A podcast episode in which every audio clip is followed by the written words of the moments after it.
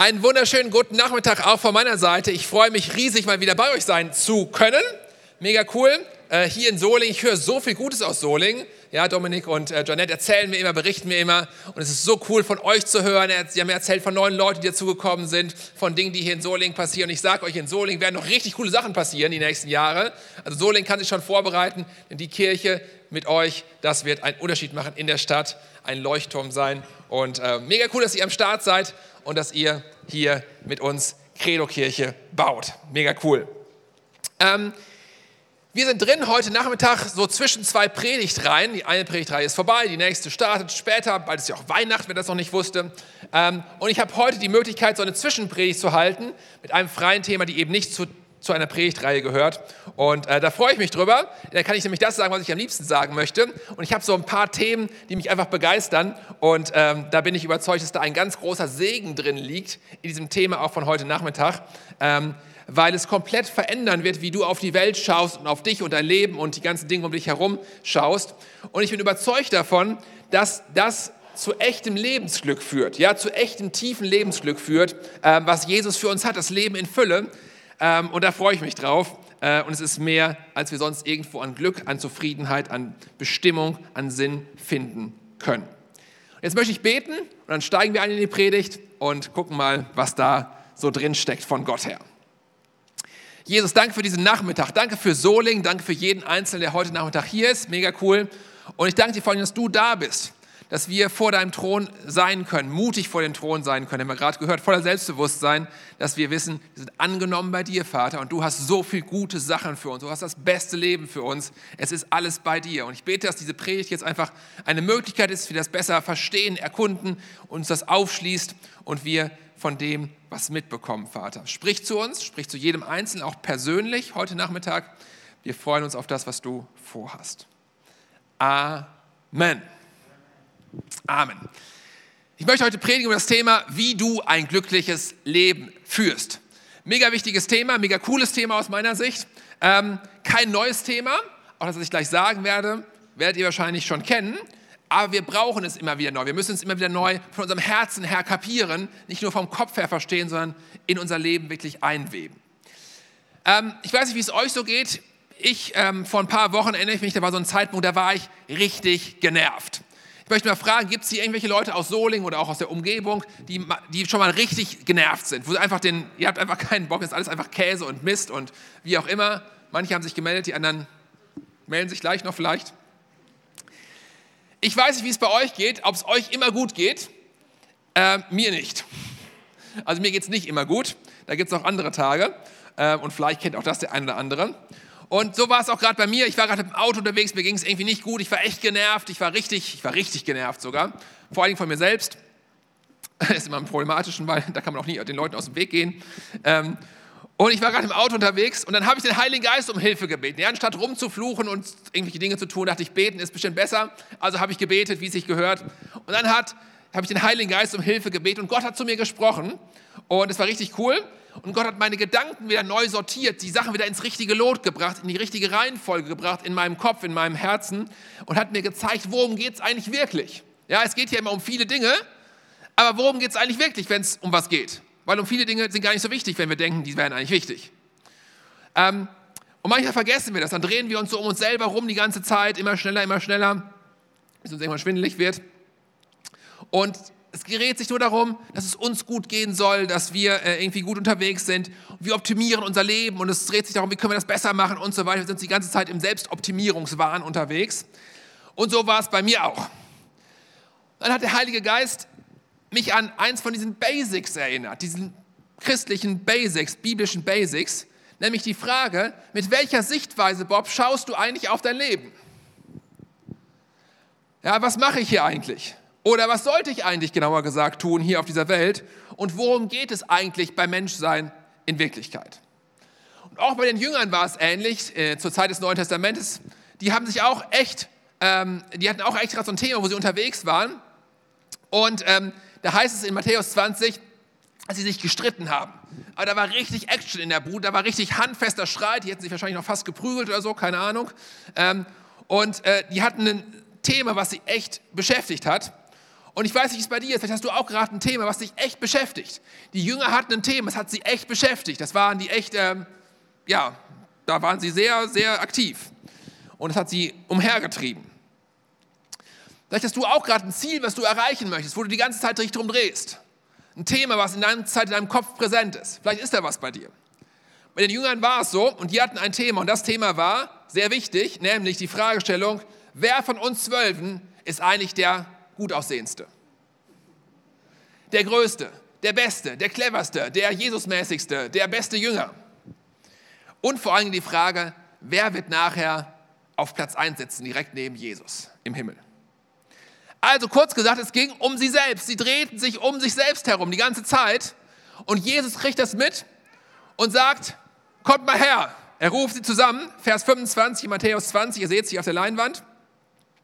Da rief Jesus sie alle zusammen und sagte, ihr wisst, dass die Herrscher über die Völker sich als ihre Herren aufführen und dass die Völker die Macht der Großen zu spüren bekommen. Könige und so weiter. Bei euch aber soll es nicht so sein. Im Gegenteil, wer unter euch groß sein will oder werden will, soll den anderen dienen. Wer unter euch der Erste sein will, der soll zum Dienst an den anderen bereit sein. Denn auch der Menschensohn ist nicht gekommen, um sich dienen zu lassen, sondern um zu dienen und sein Leben als Lösegeld für viele hinzugeben. Wow, das ist mal eine richtig krasse Aussage. Ich finde die ziemlich krass, ehrlich gesagt. Vor allen Dingen deswegen, weil es alles, was vernünftig erscheint, auf den Kopf stellt und umdreht. Und ganz ehrlich, das macht keinen Sinn. Darf ich das mal so sagen hier heute Nachmittag? Das macht keinen Sinn. Ein König ist ein König. Er soll herrschen, er soll sich bedienen lassen. Er hat Diener dafür extra, ist, die sind extra dafür angestellt. Und wenn der Sohn Gottes, ja der König aller Könige kommt, na klar, dann sollten er sich erst recht bedienen lassen. Was macht Jesus? Jesus stellt alles auf den Kopf. Vers 28, denn auch der Menschensohn ist nicht gekommen, um sich dienen zu lassen. Nein, er ist gekommen, um zu dienen. Und das war damals, vor 2000 Jahren in der Antike, etwas komplett Neues, etwas komplett Unerwartetes, etwas noch nie Gehörtes. Das hat noch niemals jemals gedacht, so ein Gedanken, weil es so abstrus ist. Für uns ist es nicht mehr ganz so abstrus, weil wir ja schon 2000 Jahre später unterwegs sind. Wir haben den Gedanken schon mal gelesen. Aber damals war es völlig abstrus. Historiker sagen, die exakte Umkehrung der Rollen von Herr und Sklave wäre in keiner Gesellschaft der Antike an Radikalität zu überbieten gewesen. Es war das Abstruseste, was du sagen konntest, weil es einfach keinen Sinn macht. Diese Definition von Größe, sagt ein anderer Historiker, die diese Definition von Größe als dienen, das war unerhört. Das war revolutionär. Das war komplett crazy, komplett verrückt. Das macht keinen Sinn. Man könnte auch sagen, es war bekloppt. Wir finden das immer wieder in der Bibel. Dinge, die keinen Sinn machen. Gideon soll, muss kämpfen. Er hat 32.000 Männer in seiner Armee. Das ist eine ganze Menge. Mehr als hier im Gottesdienstsaal übrigens. 32.000 Männer. Und Gott sagt, wenn du gewinnen willst, dann sind das viel zu viele. 22.000 Leute werden fortgeschickt, es bleiben nur noch 10.000 übrig. Und dann sagt Gideon, jetzt geht's los, jetzt machen wir richtig Attacke hier, wir werden jetzt unser Volk verteidigen und so weiter. Was sagt Gott? Gott sagt, das sind immer noch viel zu viele. Viel, viel zu viele. Und es werden noch mehr Leute ausgehen, es bleiben nachher 300 Leute übrig. Das ist weniger als ein Prozent von den 32.000 übrigens. Und ganz ehrlich, das ist wirklich bekloppt. Das macht keinen Sinn, finde ich. Und genauso ist es hier, was Jesus sagt. Das macht keinen Sinn. Das Mindset des Dienstes, das macht doch gar keinen Sinn. Ich glaube, Jesus lehrt uns aber hier, wenn wir genauer hinschauen, das verstehen, eines der wichtigsten Prinzipien überhaupt, die wir als Menschen verstehen müssen, wenn wir Sinn und Erfüllung finden wollen, wenn unser Leben Bedeutung haben soll, wenn wir ein glückliches, gutes Leben leben wollen. Jesus sagt, mein Mindset ist nicht das, dass es mir gut geht, sondern mein Mindset ist, ich bin hier für andere. That's my job. Ich möchte anderen Menschen dienen und im Fall von Jesus sogar mein Leben geben für sie. Wie schaust du auf die Dinge? Was ist das Ziel in deinem Leben, was du hast? Ist dein Ziel das, dass es dir möglichst gut geht? Dass du möglichst viel von den Dingen hast, die du gerne hättest? Du drehst dich in deinem Leben um diese Dinge die halbe Zeit, das weiter zu optimieren, das zu verbessern, dass es noch besser ist und noch hier ein bisschen zu tun, da noch ein, was draufzulegen und so weiter. Wie schaust du auf dein Leben? Was ist dein Ziel? Wie siehst du deine Arbeit beispielsweise? Ist deine Arbeit etwas, viele von euch gehen ja irgendwo arbeiten, ist deine Arbeit etwas, was du primär machst, um Geld zu verdienen? Wie siehst du Freundschaften? Wie siehst du deine Ehe? Ist das etwas, damit du, was du machst, damit du nicht alleine bist, damit du nicht so, ja, damit es dir gut geht? Und du überlegst dann, wie kann ich es noch weiter optimieren, dass es noch besser ist für mich?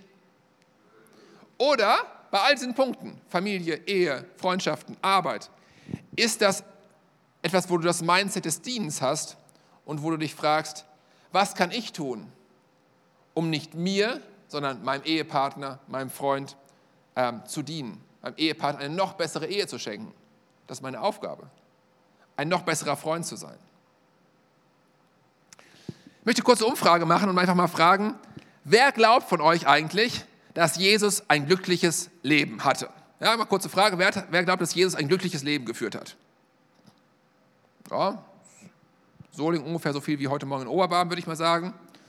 Die meisten Leute haben sich nicht gemeldet. Ist ja auch irgendwie logisch, ne? Am Kreuz zu sterben, boah, das ist schon ganz schön krass. Von seinen Freunden verlassen zu werden, alles ein Leben zu geben. Und ich würde sagen, ja, wenn man das nach den Maßstäben der Solinger bewerten würde, wenn ich jetzt hier, wer ist das hier, Clemens Galerie da vorne, glaube ich, ne? Heißt das so? Ja, so, das ist Soling City, glaube ich so, ne? Gibt ein neues noch, okay. Oder auch wenn du in Gräfrath bist oder so, dann auf der Höhe, irgendwo in Solingen hier. Wenn du da einfach, einfach hingehst und einfach Leute fragst, bewerte das mal. Die meisten Solinger würden sagen, ähm, nee, also das war jetzt nicht so das perfekte Leben. Das war jetzt nicht so das glückliche, erfüllte Leben, das sinnvolle Leben. Das würden die meisten Leute nicht sagen, wenn wir das so nach den Maßstäben bewerten würden. Ich würde sagen, Jesus hat das erfüllste, beste, sinnvollste, glücklichste Leben überhaupt gelebt. Und zwar genau deswegen, aus dem Grund, das müssen wir verstehen heute Nachmittag, weil er sich eben nicht primär darum gekümmert hat, sein eigenes Lebensglück zu optimieren. Ich möchte euch unbedingt dieses Prinzip von Gott, dieses so mega wichtige Prinzip, deswegen bin ich extra gekommen heute Nachmittag tatsächlich, um euch dieses Ding mitzubringen, dieses Prinzip. Ein so wichtiges Prinzip von Gott her möchte ich euch mitbringen. Das lautet, du als Mensch lebst dann ein glückliches Leben, wenn du gerade nicht das Ziel hast, das Beste für dich selbst rauszuholen. Dein Leben ist dann am besten, am glücklichsten, wenn das genau nicht dein Ziel ist. Sondern wenn du das Mindset hast, ich habe eine Aufgabe, eine Mission, nämlich in die Welt hineinzugehen, da wo Gott mich zu berufen hat, mehr hineinzugeben, als ich selbst herausnehme. Die Menschen, die Gott mir geschenkt hat, die mir anvertraut sind, diesen Menschen zu dienen und so echte Bedeutung, echten Sinn, echte Erfüllung zu leben, zu äh, finden in unserem Leben. Menschen leben dann ein glückliches Leben, wenn sie gerade nicht das Ziel haben, für sich selbst das Beste rauszuholen zuallererst. Und darin ist Jesus für uns ein absolutes Vorbild. Ja, Paulus greift das nochmal wunderbar auf. Im Philipperbrief eine meiner Lieblingsbibelstellen. Die, das, wow, ist richtig cool. Und da sagt er, Jesus, der hat alles, alle Rechte gehabt. Er war der König, er war der Sohn Gottes. Er hat alle Rechte gehabt, zu herrschen, sich bedienen zu lassen. Er war Jesus in Person. Und Jesus ist so ein Vorbild darin, sagt er. Er ist eben nicht gekommen, obwohl er das Recht hatte. Er ist nicht gekommen, um sich bedienen zu lassen. Nein, er ist gekommen, um zu dienen, um zu geben, um mehr zu geben, als er selbst zurückbekommt. Und deswegen schreibt Paulus hier in Philippa 2, Vers 2, so macht meine Freude völlig, indem ihr eines Sinnes seid, gleiche Liebe habt, einmütig und auf das eine bedacht seid.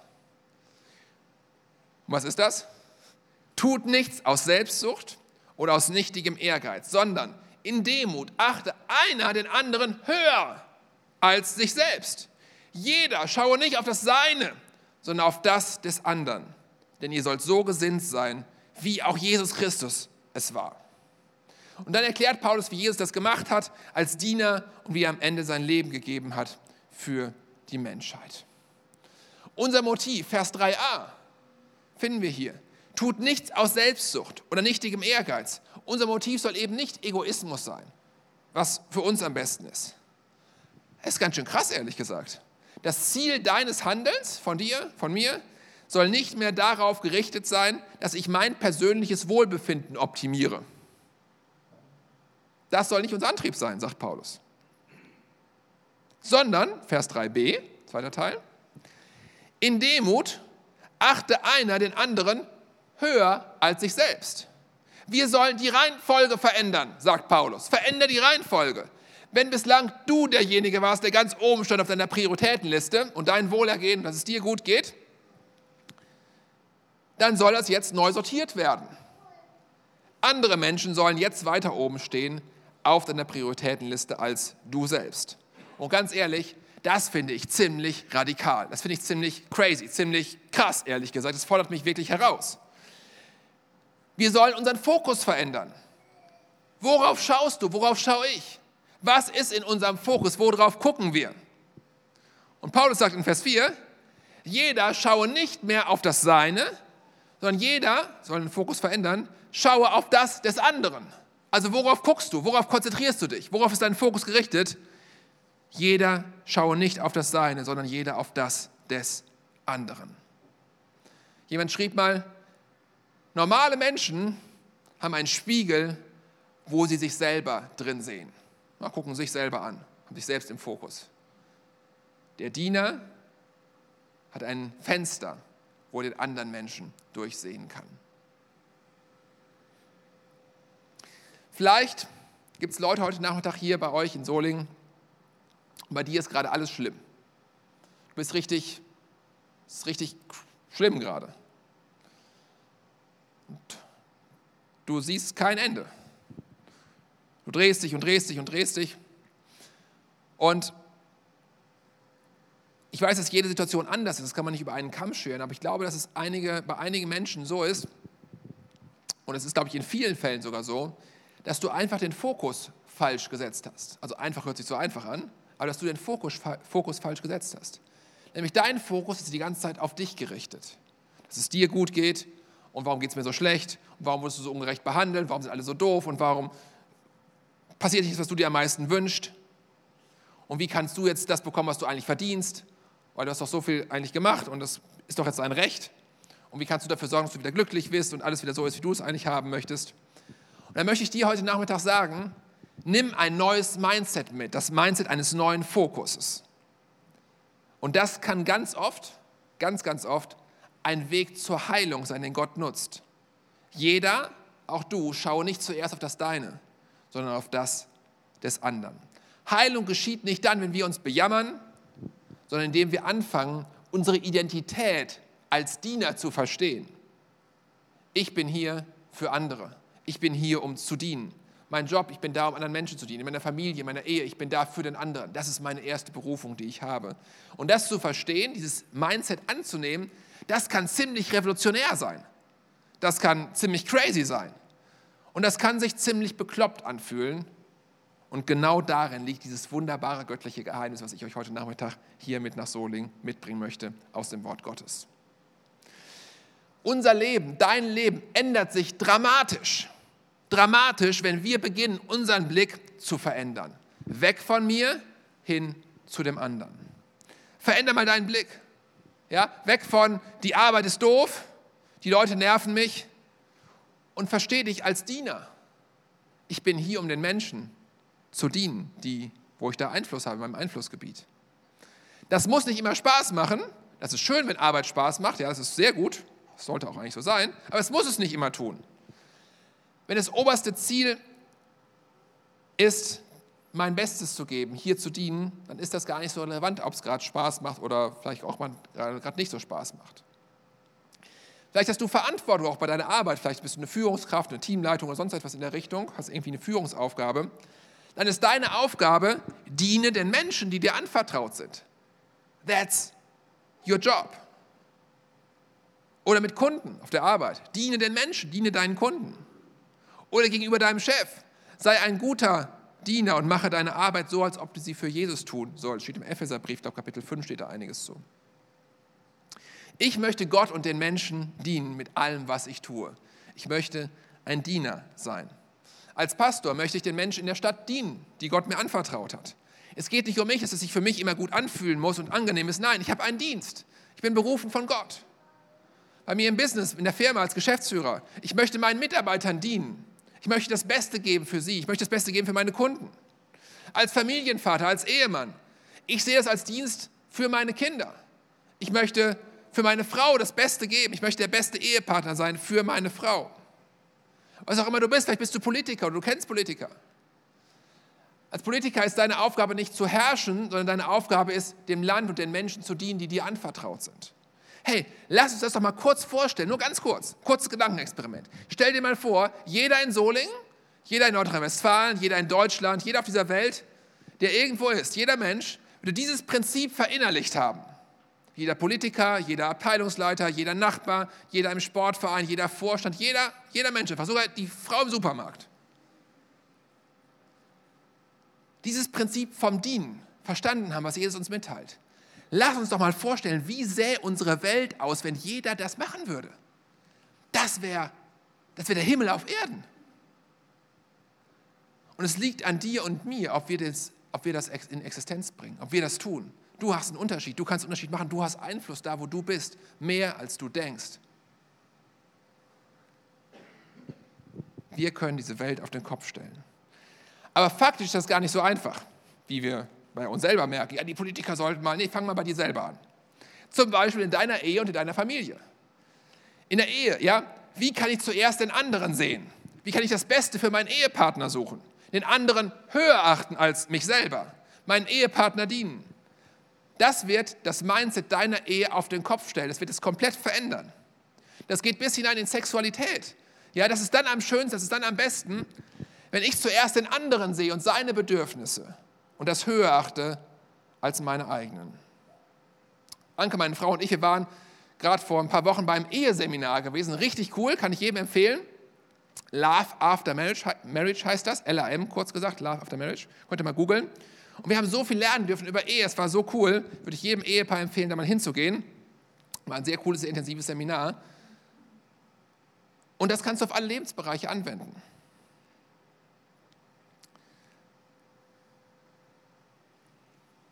Menschen leben dann ein glückliches Leben, wenn sie gerade nicht das Ziel haben, für sich selbst das Beste rauszuholen. Ich glaube, dass Gott einige Menschen heute Nachmittag besonders ansprechen möchte, vielleicht in verschiedenen Lebensbereichen. Ich glaube, dass es auch Leute gibt, ähm, wo Gott dich echt herausfordern möchte, die Möglichkeit, die du hast, die Ressourcen neu zu verstehen, als, hey, damit kann ich dienen. Ich glaube, dass es Leute gibt heute Nachmittag, vielleicht eine Person, zwei Personen, keine Ahnung. Zu dir möchte Gott in Bezug auf Finanzen ganz neu reden. Und möchte dich herausfordern und dir sagen, wofür benutzt du dein Geld? Ja, du bist ein regelmäßiger Geber, du gibst deinen Zehnten, du gibst auch noch ein bisschen darüber hinaus. Aber Gott hat dir Geld anvertraut und ähm, Gott möchte dir sagen, deine Aufgabe ist, in einem viel größeren Maße als bislang, in einem viel größeren Maße als bislang, deine Finanzen zu nutzen zum Dienst für andere Menschen und nicht, damit es dir gut geht und du ein schönes, angenehmes Leben mit allen Vorzügen irgendwie lebst, sondern das einzusetzen. Gott möchte dich ermutigen, Gott möchte dich ansprechen, deine Arbeit neu zu sehen. Ich bin nicht hier, um Geld zu verdienen, nein, ich bin hier, weil ich einen Dienst habe an den Menschen. Ich bin hier, weil Gott mich berufen hat, hier einen Unterschied zu machen. Gott möchte dein ehrenamtliches Engagement neu fokussieren für dich, Du bist da, du machst das, weil du anderen Menschen dienen möchtest. Weil Gott das in dich hineingelegt hast. Auf einmal bekommst du neue Vision, neue Erfüllung, du weißt, warum du das tust. Du hast es vielleicht schon viele Jahre gemacht. Und Gott möchte dir das ganz neu zeigen heute Nachmittag. Menschen leben dann ein glückliches Leben, wenn sie gerade nicht das Ziel haben, sich selbst in den Vordergrund zu stellen, für sich selbst das Beste rauszuholen. Denn die eigentliche Erfüllung, die eigentliche Berufung für uns als Menschen liegt darin, dem anderen zu dienen den anderen zu sehen. Und nur so finden wir tiefe Erfüllung und echtes Leben. den anderen höher zu achten als mich selber, zu dienen, mich hinzugeben, mein Leben hinzugeben, ist das wichtigste und beste Prinzip, was wir verstehen können von Jesus her für ein gutes Leben. Aber auch hier gibt es natürlich eine Grenze, auch hier gibt es ein zu viel des Guten. Ja? Etwas Gutes ist gut, aber wenn es zu viel des Guten ist, ist es nicht mehr gut. Es ist nämlich zu viel des Guten. Es ist schlecht. Auch hier gibt es eine Grenze. Es gibt ein zu viel des Guten. Und die Grenze besteht darin, wenn du so krass dieses Mindset des Dienstes hast und dich selbst dabei vernachlässigst, und das ist etwas, was du nicht tun sollst. Es gibt Menschen, die haben das vielleicht auf, aus Altruismus oder anderen Gründen heraus getan, aber Jesus hat das nicht getan. Jesus sagt auch nicht, wir sollen das tun. Wir sollen uns selbst nicht vernachlässigen. Wir lesen es auch bei Jesus immer wieder in den Evangelien. Er hat sich selbst abgegrenzt. Er wusste, wo seine Grenze ist. Er hat gesagt, hey, jetzt muss ich mal beten, jetzt muss ich mal eine Pause machen. Er hat Leuten gesagt, die geheilt werden wollten, nein, ich werde dich nicht heilen. Das ist erstmal nicht so nett. Aber Jesus hat sich abgegrenzt und hat auf sich selbst geachtet. Und das sollten wir auch tun. Auch hier sollte Jesus unser Vorbild sein. Jesus sagt ja, wir sollen den Nächsten lieben wie uns selbst. Das heißt, wir sollen uns selbst nicht vernachlässigen, sondern wir sollen uns selbst auch lieben. Du sollst dich selbst lieben im gleichen Maße wie den anderen und nicht sich selber vernachlässigen. Also, wer denkt, das hat kein Ende, nein, es gibt hier auch eine Grenze und die ist da, wo du selber Schaden nimmst. Darum geht es nicht. Wir sind angekommen am Ende der Predigt heute Nachmittag und ich möchte dich einladen. Ich möchte dich einladen zu einem Experiment. Vielleicht denkst du ja, das ist ja alles schön und gut, aber so richtig glaube ich das eigentlich nicht, weil es ein bisschen komisch ist. Und das funktioniert auch bestimmt gar nicht, weil es eigentlich schon besser, weil ich will schon ein gutes Leben leben, dann sollte ich auch darauf achten, dass ich das tue und so eigentlich auch unterwegs sein. Ich habe ja heute das Gegenteil gesagt von dem, was du vielleicht denkst. Ich möchte dich einladen, wenn du da zweifelst, was völlig legitim ist, in der Kirche darf man zweifeln, das einfach mal auszuprobieren. Mach einfach mal einen Test. Und einfach mal vielleicht so für ein paar Monate lang, sagen wir mal die nächsten sechs Monate bis zum 20. Mai 2023, einfach mal konsequent nach dem Prinzip zu leben, was ich heute euch vorgestellt habe, von Gott her, von Jesus. Ergreift doch einfach mal jede Möglichkeit, die irgendwie nur dir über den Weg läuft, zu dienen. Auch wenn die Aufgabe unbedeutend erscheint, unwichtig erscheint. Ja, halte jemand die Tür auf, lade jemand zum Kaffee ein, melde dich zur ehrenamtlichen Mitarbeit an, diene, wo auch immer du dienen kannst, bei deiner Arbeit, in deiner Familie, in deiner Ehe, überall. Und dann prüf einfach regelmäßig, vielleicht so jede Woche, prüf einfach mal den Zustand deines Herzens. Frag einfach, hey, habe ich was verloren oder habe ich was gewonnen? Teste das einfach mal aus, probier das mal aus und guck mal, was passiert. Und wenn du dann noch nicht überzeugt sein solltest, das ist ein cooles Experiment, dann kannst du auch das Gegenteil ausprobieren. Einfach mal, vielleicht nicht sechs Monate lang, aber so ein, zwei Monate lang, einfach andersrum unterwegs sein und sagen, ich nutze jede Möglichkeit, um mich selbst in den Mittelpunkt zu stellen. Ich verlange von der Welt, dass sie sich nur noch um mich dreht, weil ich bin das Zentrum der Welt. Kämpfe dich durch mit deinen Ellenbogen, guck, dass du das meiste rauskriegst, egal wo du bist. Und geh jeden Morgen ins Badezimmer vor den Spiegel und sage, ich bin der geilste Mensch auf diesem Erdball und diese Welt soll sich um mich drehen. Ich kann nicht aufhören, mich selbst zu bewundern. Mach das einfach mal zwei Monate lang. Und guck, wie es deinem Herzen geht. Probier das mal aus. Und dann vergleich das mal, die beiden Zeiträume. Ist dein Leben erfüllter geworden oder leerer geworden? Fühlst du dich zufriedener oder frustrierter? Bist du Gott näher gekommen oder fühlst du dich isoliert.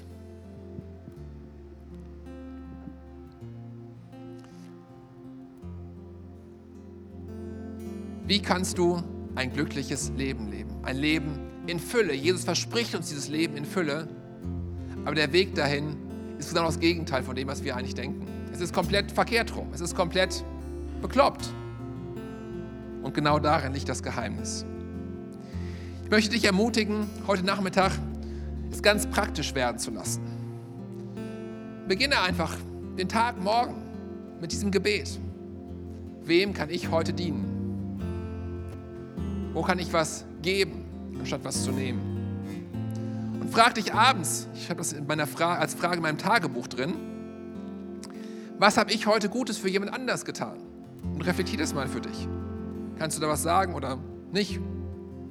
Wie war der Tag? Was liegt an bei dir? Was ist dein nächster Schritt heute Nachmittag? Was ist dein nächster Schritt für die nächsten Monate deines Lebens? Und was ist deine Herausforderung, die Gott dir heute Nachmittag gibt? Was ist deine Challenge, wenn es um das Thema Dienen geht? Die Prioritäten neu zu sortieren, den anderen höher zu achten als dich selbst. Und nicht mehr dich ganz oben hinzustellen, sondern den anderen höher zu achten. Den anderen zuerst zu sehen. Dein Leben zu verstehen als ein Leben eines Menschen, das da ist, um zu dienen, um zu geben und am Ende das beste Leben zu gewinnen, was es gibt. Wir wollen jetzt gleich den Heiligen Geist fragen, weil der Heilige Geist weiß ganz genau, was bei, ihr seid ja ganz viele unterschiedliche Menschen, was bei dir gerade dran ist. Ja, bei Ingo ist was anderes dran als bei Heiko.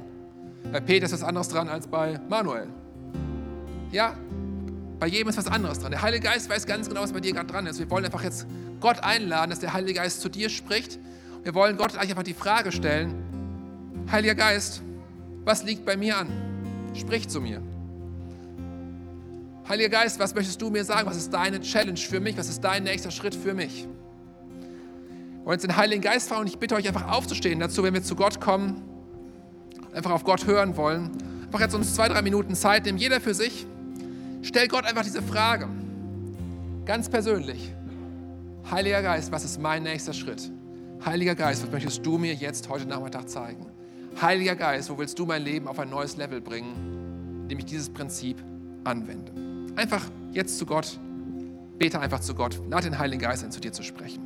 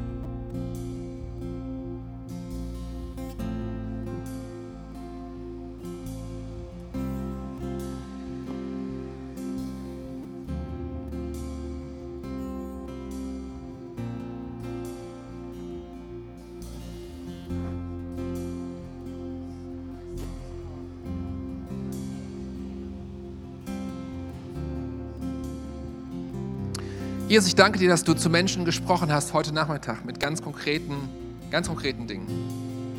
Ich möchte beten, dass du jedem Einzelnen, dem du was Konkretes gesagt hast, dass du ihm hilfst, ganz konkret diesen nächsten Schritt bei diesem Thema, was so wichtig ist, wo so ein Schlüssel drin liegt, das wirklich umzusetzen. Jesus, ich möchte beten für die Menschen, die noch nichts von dir gehört haben. Und ich weiß, dass du auch was für sie hast aber sie haben es noch nicht gehört. Ich bete, dass du es ihnen noch sagst, dass sie es verstehen, dass sie ihre Ohren spitzen können. Vielleicht morgen, vielleicht übermorgen, vielleicht nächste Woche. Und dass du zu ihnen sprichst und ihnen zeigst, was ist ihr nächster Schritt. Heiliger Geist, ich bete, dass du zu jedem Einzelnen konkret redest, der sich danach sehnt. Jesus, ich bete, dass du uns hilfst, dass wir auch die Dinge, die so unsinnig erscheinen, wir das wirklich verstehen und umsetzen in unserem Leben und dass wir das finden, was du uns versprochen hast, Vater. Ein Leben in Fülle, ein Leben im Überfluss, ein Leben mit Sinn, mit Ziel, mit Zweck, mit Bedeutung. Das beste Leben, was es gibt. Ich segne jeden Einzelnen heute Nachmittag damit, dass wir mit diesem Mindset unterwegs sein können. An jedem einzelnen Tag unser Leben aus einer neuen Perspektive sehen, mit einem neuen Fokus unterwegs sind ich bete, dass, dass es das freisetzt, was dein Wort sagt, Vater. Nicht weniger als das, Vater. Ich möchte fragen heute Nachmittag, vielleicht bist du hier und hast das alles hier so angehört, hast dich gefragt, was heißt das eigentlich? Jesus hat sein Leben gegeben als Lösegeld für viele. Was bedeutet diese Formulierung? Ich möchte das kurz erklären. Jesus hat dich und mich, jeden einzelnen Menschen, geschaffen, sodass wir in Gemeinschaft mit Gott leben sollen. Unser Leben ist dann vollständig, ist dann rund. Die Sehnsüchte, die wir in unserem Leben drin haben, die wir nicht stopfen können, die wir nicht gefüllt kriegen, werden dann erfüllt, wenn wir zu Jesus gehen, bei Gott sind, seine Kinder sind und in Beziehung mit Gott leben.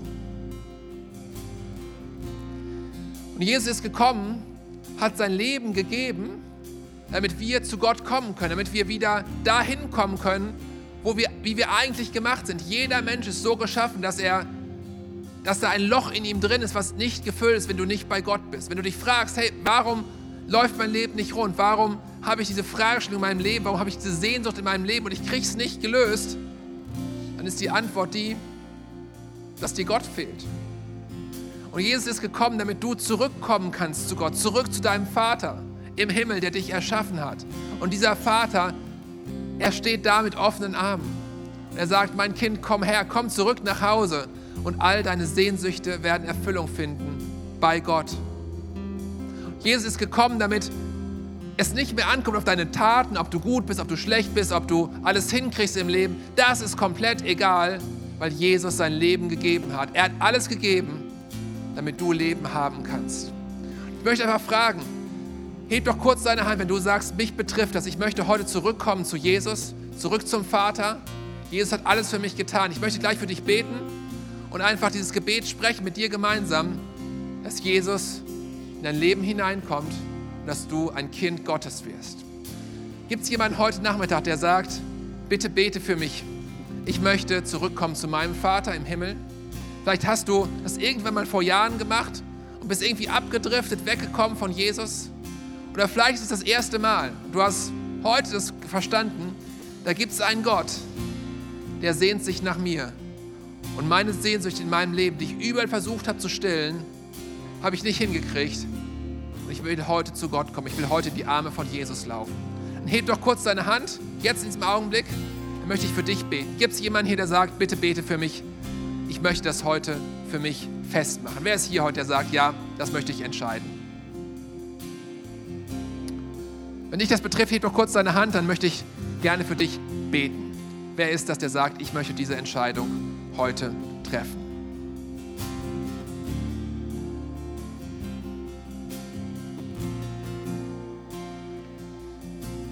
Ich habe keine Hand gesehen von jemandem, der das jetzt gesagt hat, aber wir wollen als ganze Kirche das Gebet gemeinsam beten, wo wir das als Bekenntnis unseres Glaubens aussprechen, was Jesus für uns getan hat. Und dass wir Gottes Kinder sein wollen. Ihr dürft die Augen gerne aufmachen. Das Gebet ist hier an der, an der Beamer-Leinwand. Wir wollen es als ganze Kirche laut beten, als Bekenntnis unseres Glaubens. Wir beten zusammen. Jesus, ich weiß, dass du mich liebst. Es gibt nichts, was ich tun könnte, damit du mich mehr liebst. Und durch nichts, was ich tue, würdest du mich weniger lieben. Du bist für mich gestorben und auferstanden. Ich glaube an dich. Du bist mein Gott, mein Retter und mein Herr. Bitte schenke mir die Vergebung meiner Schuld. Ich möchte als dein Kind leben und du sollst mein ganzes Leben bestimmen. Ich danke dir, dass ich durch dich wirklich frei bin und ein Leben in Ewigkeit habe. Amen. Amen. Das ist das Bekenntnis unseres Glaubens. Wenn du das heute zum ersten Mal mitgesprochen hast, auch wenn du dich nicht gemeldet hast und gesagt, das habe ich von Herzen gebetet, aus Überzeugung und das ein wichtiger Schritt für dich war, das hast du gemerkt, dann komm doch unbedingt noch zu uns nach dem Gottesdienst einfach vorne im Foyer. Wir würden dir gerne noch ein paar Dinge mitgeben, einfach auf dem Lebensweg mit Jesus. Wenn du Fragen hast, komm unbedingt zu uns. Wir würden gerne versuchen, deine Fragen zu beantworten. Es gibt nichts Besseres, als mit Jesus zu leben und sein Kind zu sein. Denn dafür sind wir gemacht. Und in dem Sinne wollen wir jetzt noch Lobpreis machen. Wir wollen Gott noch mit einem Lied ehren. Wenn dir kalt ist, hüpf einfach rum. Wir wollen Gott die Ehre geben mit allem, was wir sind, mit allem, was wir haben. Jesus, los geht's.